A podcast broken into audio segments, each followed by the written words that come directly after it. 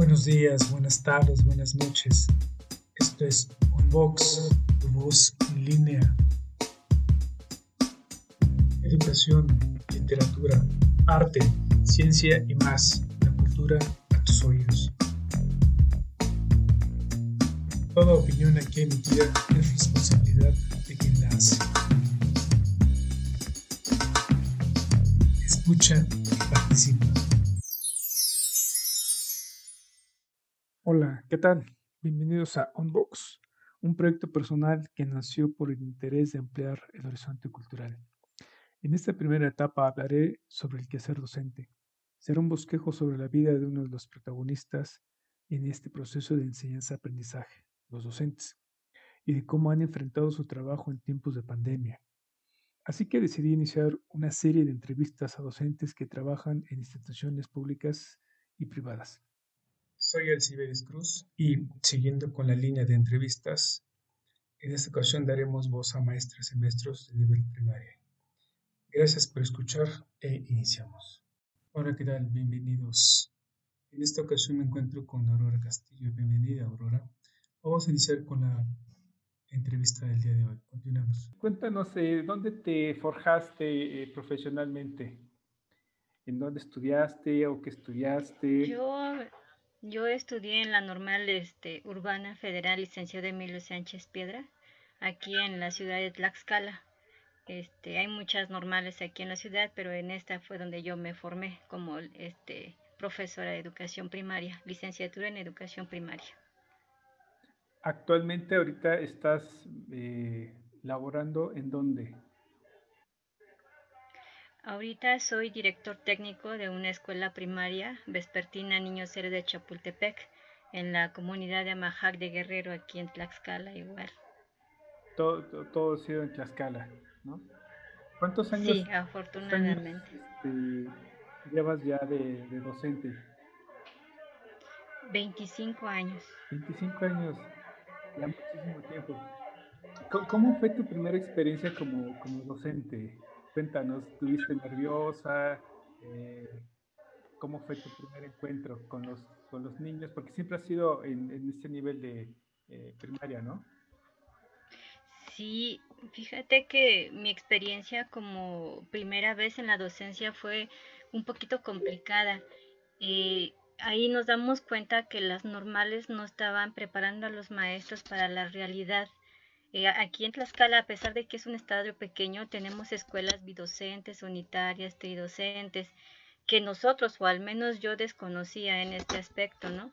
Entonces, cuando yo llego a, a, cuando vamos a prácticas, nos mandan a escuelas cercanas acá al estado, entonces son de organización completa, escuelas grandes, muchos niños, pues no había problema en ese aspecto. Pero cuando ya me da mi plaza, me mandan a una escuela bidocente, tridocente. Entonces te dan el trabajo de, de ahora sí, de tener a, tu, a, la ventaja era que teníamos este, ciclos escolares. Una maestra atendía primero y segundo, otra tercero y cuarto, y a mí me tocó quinto y sexto. Entonces digo, ¿cómo voy a planear con chaparritos de dos grados? Yo no sabía hacer eso no tenía experiencia en ese aspecto. Lo que sí sé que las maestras de escuelas rurales sí las mandaban a escuelas rurales, entonces a lo mejor tenían experiencias, pero nosotros como normal este federal no, no nunca nos presentaron a una escuela multigrado, ni nos enseñaron a planear con este con grupos multigrados. Entonces allí tuve que aprender a trabajar. Fue un grupo pequeño, es una comunidad muy pequeña este, en las vigas está bien en los límites entre Tlaxcala, Hidalgo y este y Puebla. Entonces, este, das un brinco y ya estás en Hidalgo, das otros dos pasos, estás en Puebla y das otro retroceso y estás en Tlaxcala. Un clima muy frío, pero este sí, así empecé a trabajar y entonces dije, no, pues a trabajarle y, sacar libros de quinto y sacar libros de sexto y empezar a planear y ya las maestras te van compartiendo su experiencia y es así como yo aprendí a trabajar con grupos multigrados, fue mi primera experiencia. Y aparte de irme a quedar a la comunidad porque había casa del maestro, no había transporte, tenías que llegar caminando como en la tierra de nuestros papás. Entonces yo me quedaba en la casa del maestro. Ah, Así fue mi experiencia Ayer entrevisté a una tía también que fue muchos años docente, ahorita ya se retiró y me comentó muchas experiencias bonitas en relación con la comunidad que le tocó, donde le tocó hacer su, sus primeros pasos ¿no? como docentes y fue bastante impactante porque inclusive ella decía que eh, eh, su compromiso con la familia con la que la trataron ahí en la comunidad fue muy, hermosa porque los niños, la gente, lo, al final de cuentas la hizo parte de la familia, ¿no? No sé si te pasó lo mismo. Pues estuve prácticamente poco tiempo, como medio año en esa comunidad, pero allá vives. Como la, como la casa del maestro no tenía este cocina, entonces nos rolaban, un día nos daba de comer una familia, otro día nos daba de comer otra familia, entonces te daban la apertura de estar con cada uno de los pequeñitos de las familias, convivir y ya te regresabas a, ahora sí a la escuela a dormir, a hacer actividades de la tarde, pero sí te permite esa parte de estar más adentro, de, de conocer más a los, a los pequeños, su contexto sobre todo, que ahora en escuelas ya en la parte urbana desconocemos totalmente, pero que en ese momento sí te permiten. Por eso es muy valorado un maestro rural, porque se dedica a su 100% a las escuelas, a la comunidad, a los padres de familia. Fíjate que una también de mis experiencias en esa escuela fue mi primera reunión de vinculación con los padres de familia este, citamos las maestras, vamos a tener reunión, vamos a presentarlas, les van a presentar su forma de trabajo y llenamos.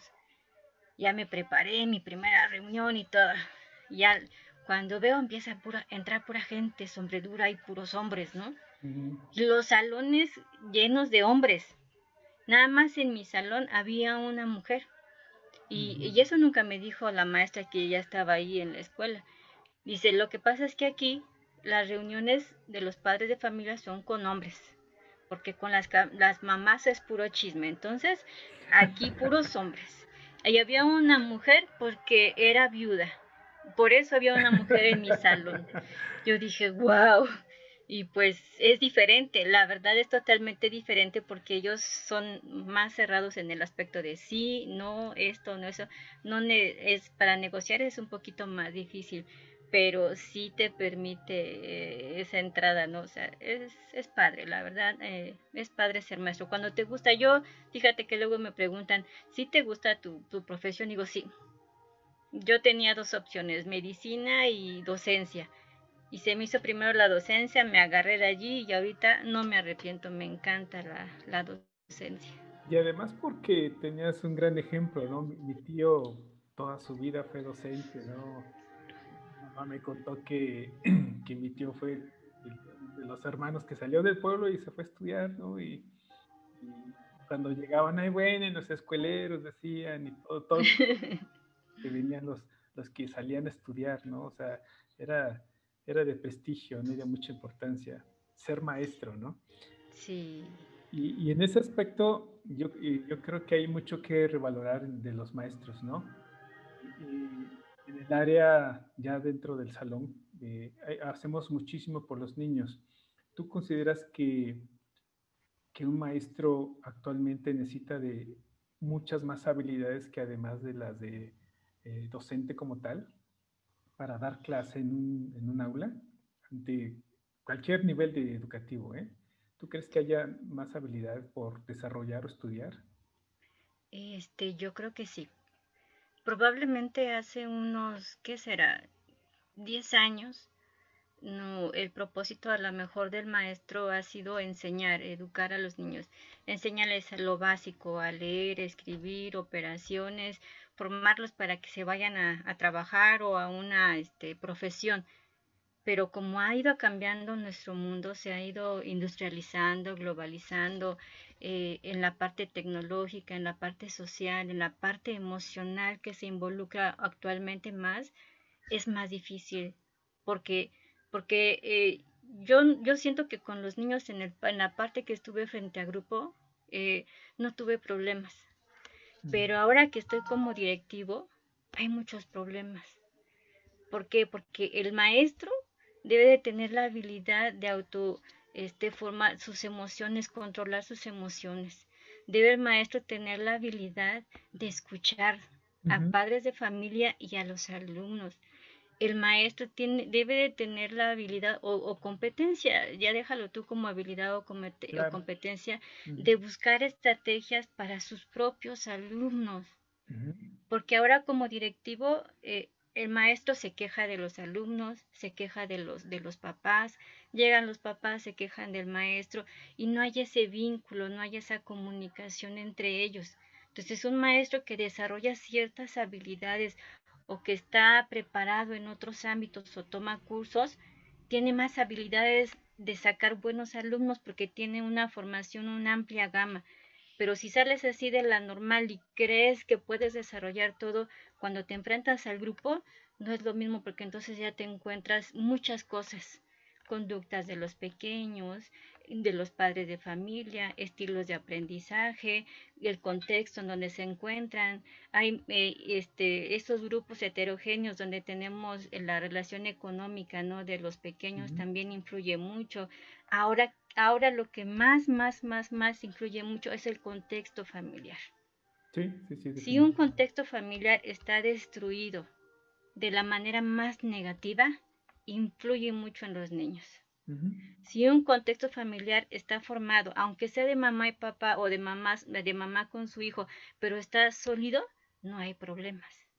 Pero cuando es destruido, híjole, tenemos muchas situaciones con los pequeñitos porque todo lo llegan a reflejar en las escuelas.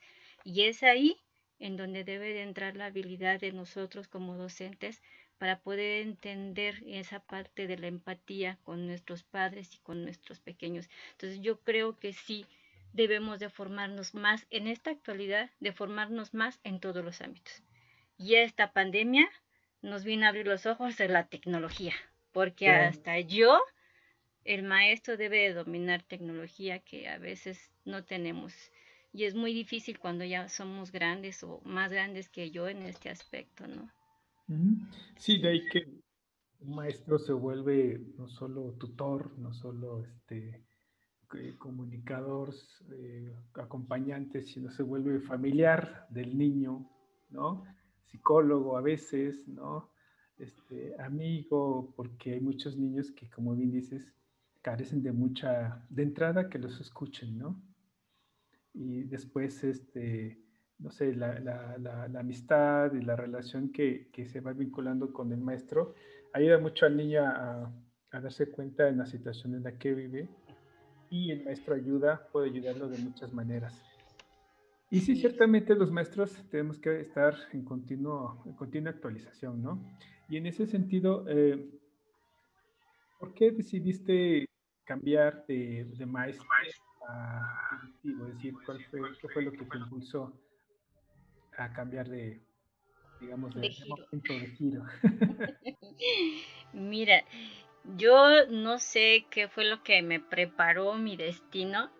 Cuando yo ingresé al servicio, yo fui maestra bidocente. Después, eh, cuando llego a, a, a, esa escuela este, multigrado, una maestra se casó con un señor de la comunidad que fue maestra y regresó y por cuestiones del destino tuve que salir de esa escuela. Y ya me ubiqué en una escuela de organización completa como docente frente a grupo.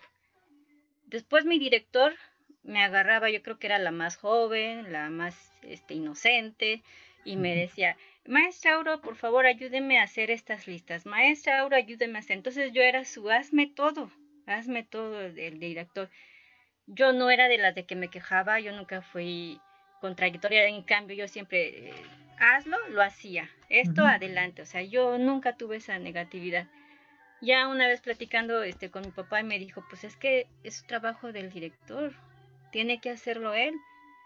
Digo, bueno, pues entonces como que me empecé a, decirle, maestro, es que cree que tengo mucha actividad con mis niños, maestro, que cree que, y a empezar a poner pretextos, pero de manera laboral, ¿no? Para que ya no me sacara de mi grupo. Entonces ya me castigaba y al siguiente año un grupo numerosísimo me juntó a los dos grados y dije, bueno, pues ni modo, eso me pasa. Cuando mi, mi, este, mi supervisor se cambia, llega un supervisor nuevo, me conoce y me llama como ATP entonces, este, por situaciones del destino o por lo que sea, yo acepto. yo acepté ser ATP, yo no sabía que era ser ATP administrativo.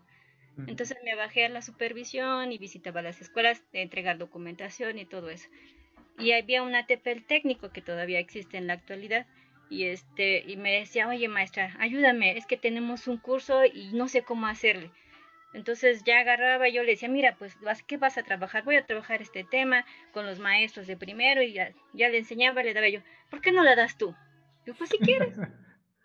y así empecé. De ser ATP administrativo pasé a ser ATP técnico. Y le, me empezó a gustar a trabajar con los maestros, fíjate, las mm. dos partes. Yo antes de ser directora fui ATP administrativo, ATP técnico, pasé a mesa técnica, y estuve de analista de sector en una jefatura de sector. Y después ya, después de andar mucho en esta parte, ya necesitaba yo como que aterrizar y me volví a incorporar a grupo. Y fue ahí donde ya empecé otra vez a, a, salir y me dijo, ¿sabes qué? Mi papá, métete de directora. Pues estaría muy bien y que no sé qué. Pues bueno, voy a intentarlo por escalafón, todavía se, se hacía por parte de escalafón. Y a meter mis constancias y todo eso. Y sí, sí me atreví, me daba miedo. La verdad a mí me daba miedo, este, porque estar en una supervisión es diferente al ya estar frente a una dirección. Entonces, este, yo tenía la experiencia de varios compañeros maestros que eran ATPs y que luego los mandaban a sus direcciones y los corrían, ya no los querían en las escuelas. Entonces ya estaban ubicados en mesas técnicas, en algo así. Yo dije, ay, caray. Y después ya me dijeron, ¿sabe qué? Ya llegó su plaza de director, este, piénselo, tiene tantos días para decirnos si lo acepta, todo eso. Y dije, ¿y si me corren igual? no, no, no. Pues ya dice, este, platicando, ya digo, sí, sí acepto. Y sí es totalmente diferente, pero, pero me gusta también. Oh, o sea, he pasado por esas varias etapas, facetas, y, y me gusta. Eh, eh, y eso es lo que te iba a preguntar, eh, ¿cuál es la diferencia? ¿Qué es lo, qué, es lo que tú ves trabajar como maestra, con maestros o niños para ti que es más gratificante? Porque de, una otra manera lo es, ¿no? Sí, sí. Em, mm, las dos son gratificantes. A mí en la docencia me marcó mucho, trabajé prácticamente con todos los grados cuando estuve frente a grupo pero más, más me impactaron los niños de quinto y sexto porque eran, eran como mis hijos. Llegaban y te contaban lo que pasaba en casa, llegaban y te contaban esto y llegaban.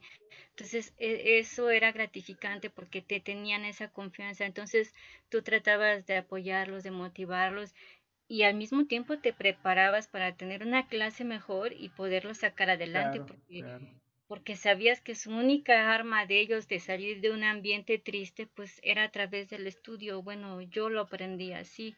Entonces yo siempre he dicho que una persona que trabaja, que estudia, que se prepara, pues tiene mejor oportunidades de vida y de calidad de vida. Entonces eso me ayudó mucho. Cuando yo estuve en la parte con docentes, también me gustó. Y más me marcó cuando llegó la enciclomedia a las escuelas. No sé si a ti te tocó. Sí, me tocó. Entonces, este, pues ya estaba yo de ATP y me decían, este, tienes que dar cursos de enciclomedia, tienes que preparar a los maestros. Y, ahí me voy, me, me, iba a la biblioteca porque pues en ese entonces tenía que estar instalado el programa en, los, en los equipos y pues en la casa no lo tenías. Entonces me iba yo a las escuelas y a revisar el, enciclomedia. Y me gustaba porque los maestros salían satisfechos con, con los cursos. a mí me gustaba de que, maestra, por favor ayúdame, temblaban para agarrar el mouse, temblaban para encontrar sus recursos. Entonces, el ir apoyándolos es prácticamente como cuando trabajas con los niños, ¿no? Les vas este, enseñando poco a poco. Entonces, es, es, es en dos este, ámbitos diferentes, pero es lo mismo. Y, y la gratitud que tienes con los niños en que aprenden, en que te felicitan, en que esto, y lo mismo con los maestros, ¿no? Maestra, muchas gracias este, por su apoyo, maestra, y que ves que logró aprender de manejar el equipo o en los cursos que, que llegué a dar, pues sí fue algo muy, muy bonito, ¿no? Entonces, sí, hay, hay diferencia por las edades, los ámbitos, con los maestros te tienes que preparar más porque hay maestros que son buenísimos, ¿eh? Buenísimos. Entonces, te agarran de ahí y te empiezan a preguntar y, y dije, ay, ay, ay, no me tengo que quedar. Y eso hacía que tenía yo que leer o tenía que repasar o tenía que hacer más cosas. Entonces, pero, pero sí es, este, las dos partes son, me, me gustaron. O sea, no puedo decir cuál fue mejor, pero las dos buenas. A mí me tocó trabajar con un maestro, que por cierto hablé con él ayer, y cuando entraron esto a la ciclomedia y el boom de la tecnología, este, bueno, de, la, de incorporar las, las computadoras a, las clases, él le daba mucho miedo y me decía, oye, este, Alci, eh, ¿cómo, cómo aprende la computadora? Exactamente. ¿Dónde, dónde, dónde, dónde, ¿Qué se le hace? ¿Cómo le hago? Y no sabía y entonces le, a mí a mí me, me preocupaba mucho porque eh, se podía exponer a los alumnos eh, Eso. de ver nada, ¿no? Entonces yo, yo estaba de, de, coach todo el tiempo, no, mira, aprieta aquí. Pasó el tiempo y no te miento que ya este, imprimía y se metía, y hacía tantas cosas y yo quedé asombrado porque ya un señor, ya, ya retirado, por cierto, pero para aquel entonces ya estaba grande, ¿no? Y me asombré cómo aprendió de una manera así rapidísima y, me encantó ver esta, esa evolución. Es gratificante, ¿verdad? Sí, sí. Oye, y eso, eso por el ámbito, por el, la parte de las buenas experiencias, pero también como docentes vivimos las, las malas experiencias, ¿no? Cuéntanos una de, de, esas, digo, si se puede compartir desde luego con los alumnos. Una experiencia. Una, una, una, difícil, no, no, no, no tanto como mala, en la cual tú desde luego hayas pues enfrentado y solucionado, porque pues al fin de cuentas tuviste que enfrentarlas. Y solucionarlas. Frente a grupo, creo que no, nunca tuve malas experiencias. Cuando fui analista de sector, este, yo trabajaba con los supervisores, los ATPs, y entonces ya se daba la opción de trabajar con escuelas multigrado. Este, trabajaba yo con los supervisores y hacíamos reuniones, citábamos a los supervisores y luego bajábamos esa reunión con, con los padres de familia o a los colegiados.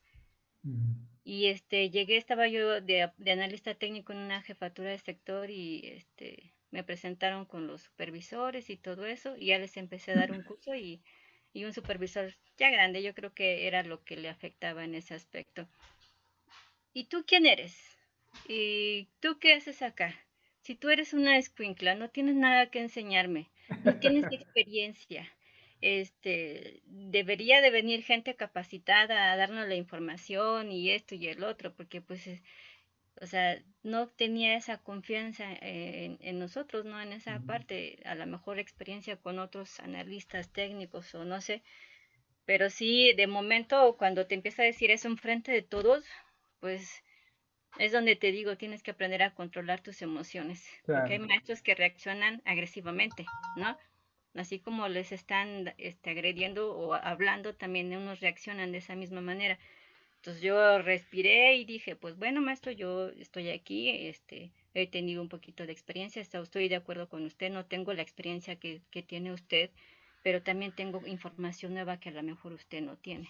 Entonces yo necesito que me dé la oportunidad de darle a conocer lo que yo traigo, las propuestas, y ya ustedes como supervisores decidirán, ¿no? Nada más denme la oportunidad de, de trabajar.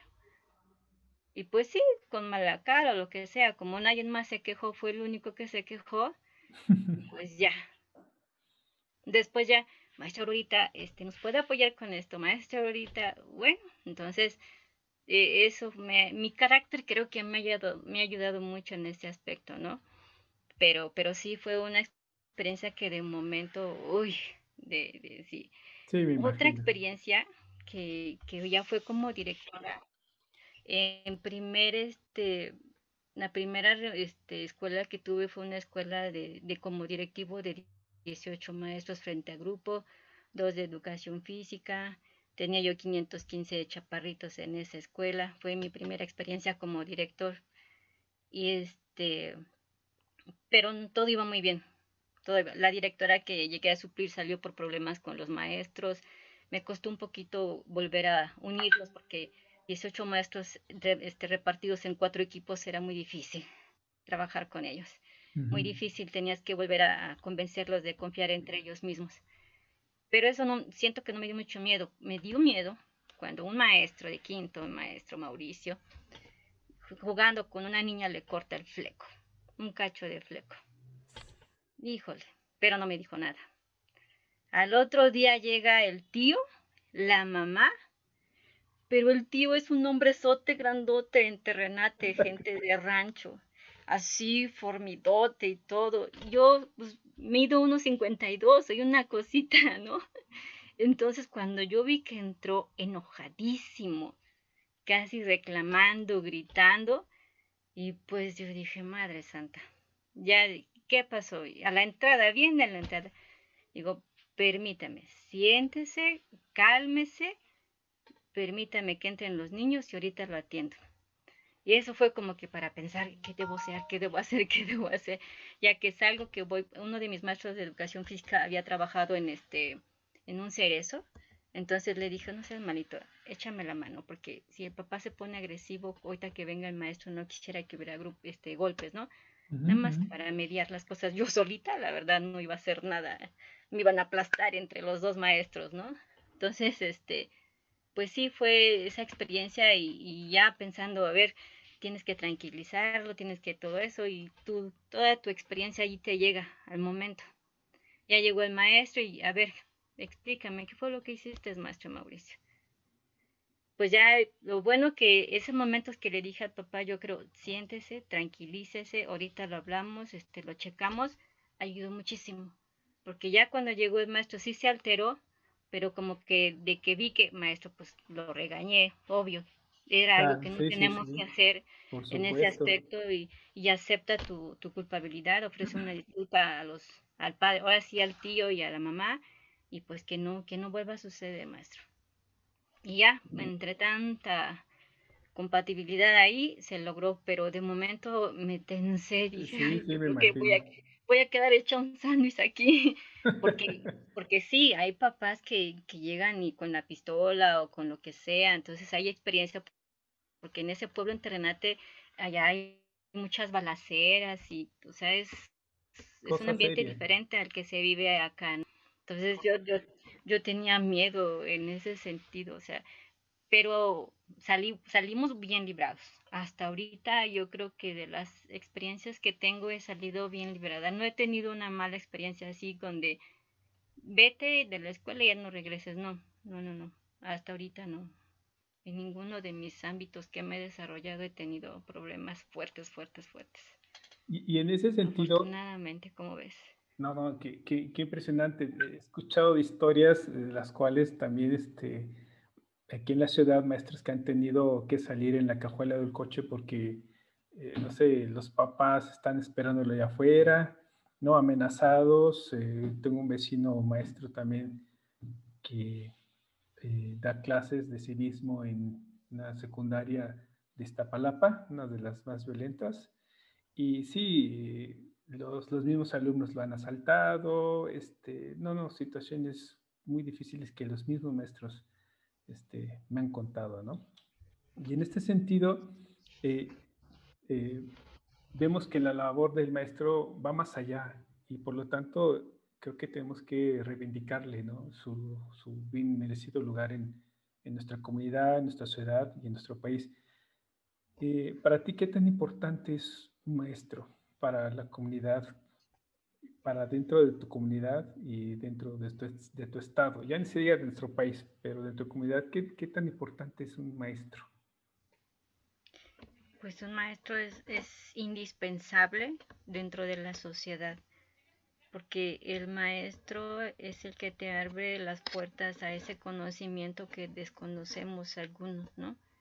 E, el maestro es el que verdaderamente forma a los niños de, en esa parte de conocimiento, probablemente también en la parte de vida, en lo que decías y coincido, de que somos religiosos, psicólogos, doctores, eh, que ya se raspó, que ya se cayó, que ya...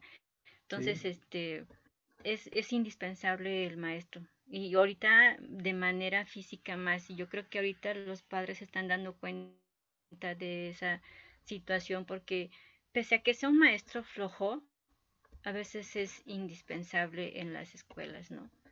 Porque tampoco voy a decir que somos los maestros perfectos. Ojalá fueran, fuéramos muchos maestros perfectos, pero también sabemos que hay situaciones en la vida que no los ha llevado por buen camino. Pero pese a esas situaciones, el maestro con una buena labor docente, con esa, con esa vocación, este, es indispensable en las comunidades. Indispensable, ¿por qué? Porque ya estudió para eso, ya lleva una, una pedagogía formada, entonces él debe de tener la posibilidad de buscar la forma para que sus pequeños o sus alumnos aprendan. Entonces eso es muy importante para un grupo de niños. Que un padre lo puede hacer, sí, pero todavía no estamos en comunidades donde los padres tengan el poder o la formación de educar a sus propios hijos. Hay otros países en donde los padres son los que educan a sus niños, les, son niños lectores, son niños autónomos, son niños... Pero acá no tenemos, tenemos, yo tengo papás, cuando hacemos la inscripción, ves que pregunta su grado de escolaridad. Y todos tienen la secundaria terminada. Pocos son los que tienen la prepa terminada. Pocos son los que son profesionistas. Entonces es ahí en donde entra el papel de, el papel de los maestros, porque lo que en casa no tienes, lo llegas a aprender en la escuela, tanto cognitivamente como emocionalmente. Desde luego. Porque a veces muchos niños se llegan a refugiar en los hogares. Precisamente ahorita me llegó un niño que estaba en una escuela particular y tiene un problema este de necesidad educativa especial y me llama mi supervisora que si se lo aceptaba porque pues, los trabajos van a ser en línea, la mamá ya no lo quiere tener en, en escuela particular porque está pagando mucho en las, en las colegiaturas y pues no, no se está trabajando, entonces ahí desvalorizamos al maestro de educaciones este, particulares, ¿no? Escuelas particulares. Y este, y me lo inscribe pero el niño es, tiene problemas de aprendizaje, tiene un rezago de edad cronológica. Ahorita está en tercer grado y él está como en segundo de preescolar, mm, ese chaparrito de manera cognitiva. Pero sus papás, los dos son contadores y no le prestan la atención. Entonces, como yo tengo equipo de USAER, llegaron a visitarlo en la casa, llegaron a checarlo y ya, ya me dijo, maestra, el niño no tiene atención, los papás no están todo el día con él, este, es ahí donde entra la función del maestro. Entonces, sí, yo siento que el maestro es indispensable para la educación. Y ahorita, ¿cómo, cómo estás enfrentando la, la, pandemia desde tu punto, desde tu trinchera como directora? ¿Cómo ves eh, la educación que se le imparte ahorita a los niños? Porque por ahí leía en los periódicos que, que las clases en línea no están funcionando, que es inclusive un atentado en contra de, de los propios niños. Tú ahorita como directora, ¿cómo, cómo, cómo te va en relación con, con, los niños, con los papás? Porque muchos, inclusive maestros, han salido en las redes sociales quejándose que ya no quieren inclusive seguir con esto, ¿no? Porque además eh, es, es, un reto no solo para los maestros, es para todos, es parejo. Entonces algunos están tirando la toalla. Entonces, ¿tú cómo, cómo lo estás viviendo? Sí ha sido difícil. Eh, ahorita mi escuela es pequeñita, somos siete maestras frente al grupo, este, dos maestros de educación física, la maestra de educación especial, este, y una servidora. Pero este, yo creo que la parte en donde más carecemos es porque como soy turno vespertino, mis pequeños por lo regular del turno vespertino son niños de bajos recursos son niños que son este, abandonados con los abuelitos, con los tíos, son niños que no tienen la atención porque el papá, mamá, por darle el, sostenimiento, se van todo el día a trabajar en fábricas y llegan a, hasta determinados horarios. Entonces son niños de prácticamente de bajos recursos. O sea, no, no será un turno vespertino de aquí, de la ciudad, a un, un, turno este matutino en una comunidad rural en las que he trabajado. No se compara, la verdad. Eh, entonces, prácticamente la mayoría de mis chaparros en ocasiones son abandonados, ¿no? En su parte de labor sí ha sido muy difícil. Tenemos ahorita todavía niños que, que no sabemos nada, papás que no sabemos nada de ellos, están inscritos pero en realidad no sabemos qué pasa con ellos, en, iniciando el ciclo escolar, nada, ni se inscribieron ni nada. Ya nada más este, empezaron a entregar libros de texto. Aquí en Tlaxcala nos llegaron hasta el último, no sé por qué tan, nos abandonaron tanto. Y ya cuando se enteraron que iban a llegar libros de texto, dijimos, si está inscrito se le da libros de texto. Pues ya se llegaron a inscribir. Hasta ese momento, ¿no? Mm. Entonces, ahorita entregamos lista de útiles escolares, este, útiles escolares por parte del gobierno, pues también se presentaron. Pero hasta allí. Y ahorita en tareas, en que se conecte, en que nos visite, en que nos se comunique, nada, nada, nada, nada, nada. Entonces, esa es la parte que a nosotros nos cuesta porque como docentes no podemos hacer nada. Sí, claro. No podemos hacer nada. Precisamente mi mamá me habla de un chaparrito que pasó a segundo de Abrancito. Diré, es que, ¿qué crees? Que Abraham no quiere trabajar, no quiere hacer esto, no me obedece, eh, eh, este, está muy inquieto, ya lo amenacé, ya lo golpeé, ya le hice todo, pero no me quiero obedecer, no quiere hacer las tareas que manda la maestra. Pues le digo, pues madre, si tú lo que tienes en tu casa no puedes hacer nada, pues yo menos desde acá. ¿no? Sí, sí, sí. Cuando esa es otra razón porque es importante el maestro. Claro. Porque en el momento que lo tienes, aunque sea esas cinco horas, algo te tiene que hacer, algo lo hace. Pero ahorita sí, no podemos hacer nada por ellos, estamos atados de manos, dicen por ahí. Y sí es cierto. Y así tenemos a varios niños y a varios papás porque ahí hay papás, también encontramos que los conectamos en, eh, conectados, los vemos conectados en el Face, en el, en el WhatsApp, pero de tareas nada.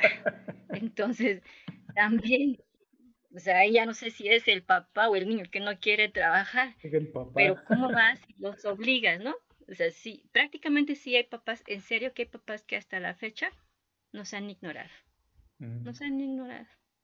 Entonces, e, esa parte es la que nosotros nos conflictúa, sobre todo a las maestras les conflictuaba en la parte de la evaluación, ¿no? Claro, claro. Porque dices, eh, precisamente en la reunión que tuvimos apenas para empezar a tomar criterios para este primer periodo de evaluación, si es que maestra, no podemos ponerle una calificación de, de 8 o de 6 a un niño que no se ha presentado, que no ha hecho nada. Se pese.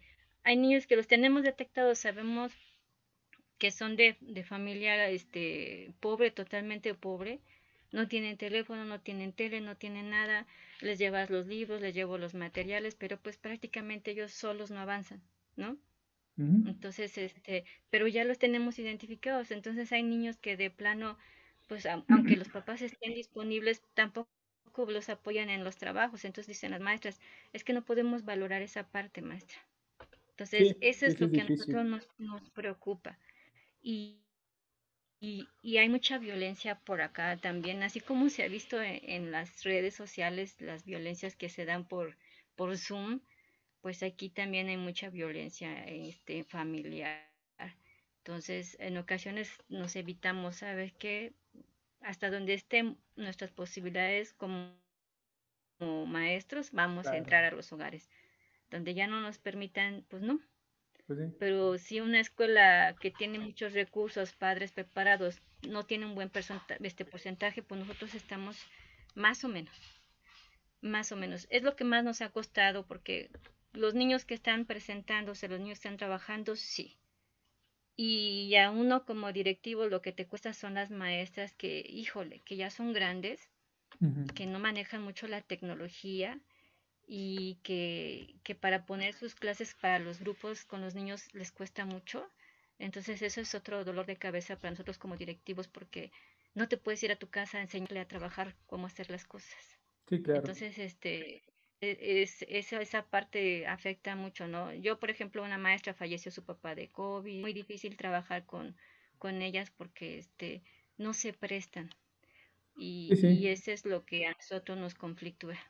Yo creo que estamos en un momento en el cual tenemos que autova eh, autovalorarnos como, como maestros, como papás, como alumnos, como trabajadores, como, porque no son solo los maestros quienes estamos conectados, son administrativos de muchas, muchos tipos de dependencias, ¿no? Entonces, eh, asumir nuestro papá como, digo, nuestro valor como papá, por ejemplo, ¿no?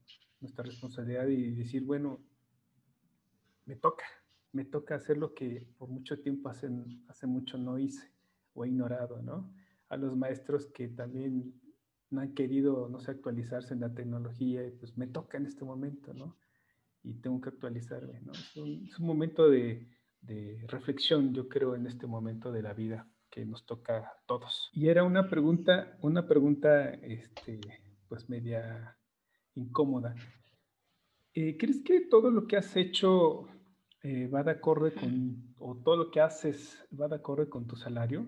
Es decir, ¿estás conforme, satisfecha eh, con lo que haces y con lo que, con lo que se te paga al final de cuentas? Mm, sí, es una pregunta incómoda. porque, porque a diferencia de, de los docentes que, que hemos trabajado en escuelas particulares, eh, un docente que trabaja, que pertenece al CENTE, que trabaja este, en, el, gobierno, eh, he escuchado que sí hay enormes diferencias, inclusive la he vivido, ¿no? por prestaciones, por muchas cosas, incentivos, cosa que no hay en una empresa particular, ¿no? De un docente que trabaja en una escuela, por mucho renombre que tenga, ¿no? Entonces, ¿Tú cómo lo vives? ¿Cómo lo ves? ¿Crees que todo lo que has hecho va de acorde con tu salario?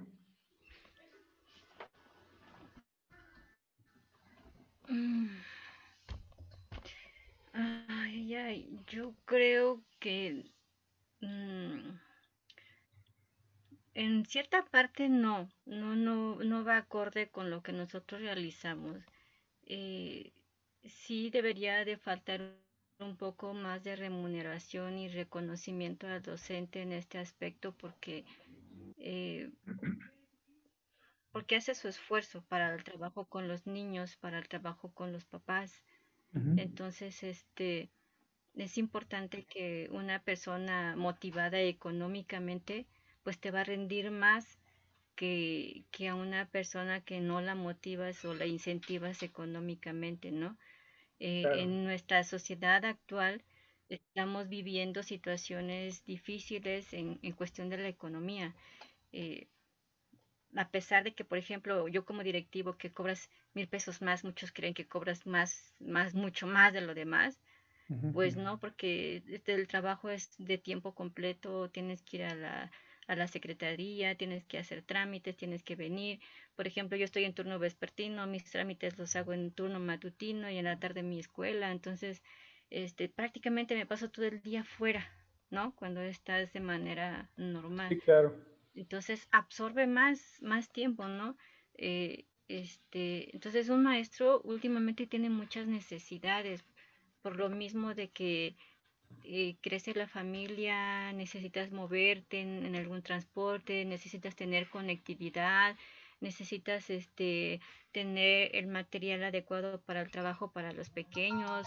Ya, ya un maestro debe de tener impresora, computadora, internet, pese a la, pese o no la pandemia ya era algo indispensable para nosotros, ¿no? Casi, casi la papelería. ¿No? Hay instituciones que tienen programas que pues ahí compras el material, las hojas, el papel bond, marcadores, pero hay escuelas como nosotros que, que a veces muchos maestros los ponemos de, de nuestro dinero, ¿no? Eh, eh, muchas cosas que tenemos que estar implementando con, con lo que nosotros recibimos. Entonces, si tuviéramos un, un salario más justo, pues yo creo que sería, mm, el trabajo del docente sería más valorado, ¿no? Pero hay docentes que abusan en esa parte. En, en la parte, por ejemplo, yo estuve de, y eso me molestó porque yo estuve como este asesor técnico de escuelas multigrado, entonces iba visitaba las escuelas multigrado aquí en Tlaxcala, no sé si tú, si donde estuviste otra, conociste sobre lo del grupo de Parey o este las escuelas de arraigo les daban una quincena de más a los maestros. Entonces eran escuelas de dos o tres grupos atendían a pocos niños, pero tenían doble sueldo, ¿no? Entonces, cuando yo llegaba a visitar esas escuelas, es que el maestro, ¿de dónde está? Dice, ah, es que cree que el maestro vende pan. Entonces, como ahorita es feria de, tal lugar, se va a vender su pan. Pero ¿cómo? Entonces eso te incomoda porque tiene su sueldo base, tenía el sueldo de arraigo y todavía se va a buscar más dinero por parte de, su trabajo familiar, ¿no? Entonces es incómodo, pero también no sé qué necesidades tenga él de, parte económica, ¿no? También hay que ponerse en el lugar de, de ellos. Pero entonces siento que sí, un maestro a veces en la actualidad no estamos recibiendo lo que necesitamos, no lo que te merezcas. Yo creo que todos nos merecemos lo mejor, claro. pero siquiera desquitar lo que nosotros estamos utilizando. Ahorita estás pagando por un buen internet y mira, se me traba, ¿no? Entonces, ¿qué chiste tiene, no? Claro. Pero este, pero esas situaciones sí complican un poquito la situación. Y, y es lo que yo te decía hace rato con las escuelas este, particulares, ¿no? tienen buenos aprovechamientos, buenos aprendizajes, exigen más a los maestros. Yo siento que ahí es un abuso de, los maestros porque les exigen más que a un maestro de, base y su pago es el mínimo, ¿no? Entonces, eh, pero bueno, existe ese tipo de, situaciones por la cantidad de maestros que también habemos en, en, en la República, ¿no? Y a veces yo coincido con algunas este, autoridades de que ya somos muchos maestros y ya no hay ámbitos laborales para nosotros. Entonces ya no hay aspectos. Tengo vecinitos allá por la casa de papá que estudiaron educación física para maestro de educación física y están en una en negocio de fábrica, en tienda, en sus tiendas, no ejercen su carrera porque ya no hay ámbitos laborales, ya no hay dónde trabajar, ¿no? Claro. Entonces, este, pues sí debería debería haber ajustes en todo. Yo entiendo a veces en las, sobre todo en las normales, que, que pasan situaciones difíciles, pero, pero ellos viven en un contexto diferente, yo quiero pensarlo, ¿no? Eh, pero sí, ya hay, habemos muchos maestros.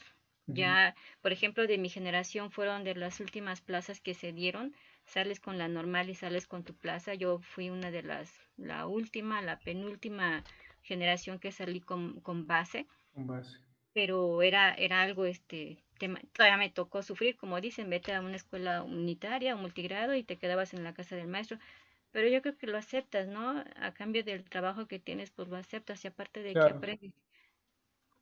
Pero ya en la actualidad ya es más difícil, ¿no? Más difícil. Entonces, sí, mm. yo presiento que el maestro debería de ganar un poquito más por el trabajo que realizamos y sobre todo por los riesgos que tenemos, porque ahora ya tenemos muchos riesgos en, en, el traslado de donde nosotros trabajamos. Entonces, yo trabajaba hasta Terrenate, me levantaba a cuatro y media de la mañana, este, me iba en el autobús de los maestros, eh, es una hora de traslado, entonces era muy difícil el ir y venir con los riesgos, ¿no? De que pasara cualquier cosa. Entonces, este, es, eso es lo que que se debe de evaluar también en los maestros. Necesitamos ganar un poquito más, ¿no? Sí, claro, un poco para... Que no puedo decir porque pues, estamos mejor que otras personas, cierto, cierto. Pero el trabajo que realizamos también es diferente a, ciertos trabajos. Así es. Sí, sí. Eh, ¿cómo, cómo, ¿Cómo te ves en un futuro? Digo, porque al final de cuentas, no sé, igual y quieres volver a, clase con los niños o, no sé. ¿Cómo me veo en un futuro? ¿Cómo te ves a futuro? Digo, porque somos jóvenes todavía. sí, sí, no cabe duda que sí. Digo, ante toda la actitud. ¿Qué te gustaría, qué, qué te falta por hacer? ¿Qué quisieras hacer? ¿Qué me falta por hacer y qué quisiera por hacer? Fíjate que por mí yo creo que estaría un poco contenta y satisfecha. Creo que en la parte laboral he llegado a donde quiero llegar. Eh, ya, ya la parte, por ejemplo, si yo quisiera seguir escalando a ser supervisor, a ser jefe de sector, cuando yo estuve en la escuela este, grande, este, allá en Terrenate, hubo así muchas situaciones de que empezaron lo de los sismos, empezaron de satanizar a los maestros, cualquier cosa que te pasaba, sópele sobre el maestro y sópele sobre el director, ¿no? Que si el maestro le pegaba a un niño, culpa del maestro y del director, y hasta la fecha sigue igual. Que si un niño se le cae, aunque no tenga la culpa nadie, culpable el maestro y el director. Entonces llegó una época que me dio mucho miedo de querer ser directora porque dije, ahora por error de un papá, de un niño, de un maestro, yo me puedo ir a la cárcel como directora. Sí, sí, sí. Y sucede dentro de tu colegio. Entonces, híjole, yo entré en pánico en una época y yo dije, no, yo quiero ser supervisora porque pues al final de cuentas los supervisores no hacen nada. sí, claro. a comparación de un director o de un maestro. Entonces dije, no, pues este, me la llevaría más relax y a lo mejor no me iría a la cárcel. Sí, me llamarían la atención, pero pues ya, ¿no? Pero el ser director es, es muy difícil. Tienes en tus manos vidas de docentes, vida de alumnos este, y he tenido situaciones con mis chaparritos que le digo yo a mi hermano Sam, pues yo prefiero que si un papá me va a demandar y meter a la cárcel, que me demande por haber hecho algo por su hijo, a que lo dejara morir a que llegara la ambulancia, ¿no? Entonces yo tuve dos situaciones así ya difíciles donde dije, ay, que, me, que Dios me acompañe porque ya no sé quién. Pero sí, yo creo que en la parte laboral he llegado ahí. Si llego a ascender a supervisora, nada más sería como para, para estabilizarme económicamente, puede ser. Pero ya no es algo así como que lo desee porque mm, donde me pongan yo trabajo, la verdad. Yo siempre, siempre he sido de esas personas. Donde me pongan yo, yo trabajo. Pero este, ya para supervisor que diga, yo quiero ser supervisora y esto por el rango, no, yo ahorita lo buscaría por una manera este, eh, económica estable ganan un poquito más este, para ya jubilarte. Ese sería mi, siguiente paso. Mi siguiente paso. Pero ahorita por el momento no, por el momento no. Este, por la parte familiar me quiero sacar una casa, se la quiero dar a mi hijo para que ya vivan de manera independiente. Entonces ahorita se vienen gastos que, que no quisiera meterme ahorita en, en ser supervisor aquí, no sé allá pero es invitarle a la comida a los días, es invitarle a esto, es invitarle al otro y yo no soy mucho de esa parte social. Eso es lo que a mí me, me falta, ¿no? Eh, yo soy más académica o no sé, yo no puedo ser así. Entonces es lo que a mí me, como que me conflictuaría un poquito en ser supervisor en ese aspecto. A lo mejor ya más grande pueda ser, pero ahorita estoy bien así como, como director. En la parte laboral estoy bien, estoy bien. qué padre, qué padre. Para terminar, este, Aurora, este, Lola de cariño, eh, ¿qué mensaje quisieras darle a los papás, a estos papás que están viviendo junto con nosotros en, esta situación de pandemia, a, los maestros que están ahí trabajando duro con, con, sus alumnos en, otras, desde otras fronteras, las digitales, a, esos maestros que les cuesta o que no quieren o que no se comprometen, a, todos en general, toda esta comunidad, ¿qué te gustaría decirles en este momento? A, a los compañeros maestros me gustaría, este, les digo que, que se den ese espacio, esa oportunidad de tener esta nueva forma de aprender y de enseñar con nuestros niños. Que tengan la paciencia para poder hacer su trabajo con, con esas situaciones difíciles. Eh, ellos tienen que tomar decisiones de, de ciertos alumnos y está en sus manos, ¿no? Entonces, que tengan esa paciencia, pero también que, que no se dejen, que se sigan preparando que, que sigan, sigan, sigan echando ganas, métanse a webinars, métanse a seminarios, ahorita que hay mucho con la pandemia, este, y métanse a hacer algo que a lo mejor no tenían planeado, que es difícil porque desde que amanece el teléfono está sonando hasta que se anochece. Yo como directivo estoy en los teléfonos de todos los grupos, entonces este cada momento que llega un mensaje, una duda, una tarea, suena el teléfono, entonces este estar al pendiente de situaciones. Entonces, les pido mucha paciencia y amor a su profesión como docentes, pero que no dejen esto así nomás, que se preparen, que se preparen para que sigan adelante, porque un maestro se reconoce por la huella que deja con sus pequeños y con sus padres. No se reconoce por otra cosa. Entonces, en ese sentido, eh, ellos deben de dejar esa huella con sus pequeños. Eh, por muy pequeña que sea, deben de dejar esa huella. ya los padres de familia pues que, que pongan esa, ese interés en sus pequeños, que piensen en que en lo que nosotros como padres le demos a nuestros hijos va a ser el futuro de sus hijos. Entonces, si ellos no hacen un esfuerzo de sacrificar algo por pasar tiempo de aprendizaje, antes era un tiempo de calidad, ahora un tiempo de aprendizaje con sus hijos, que lo tienen que aprovechar.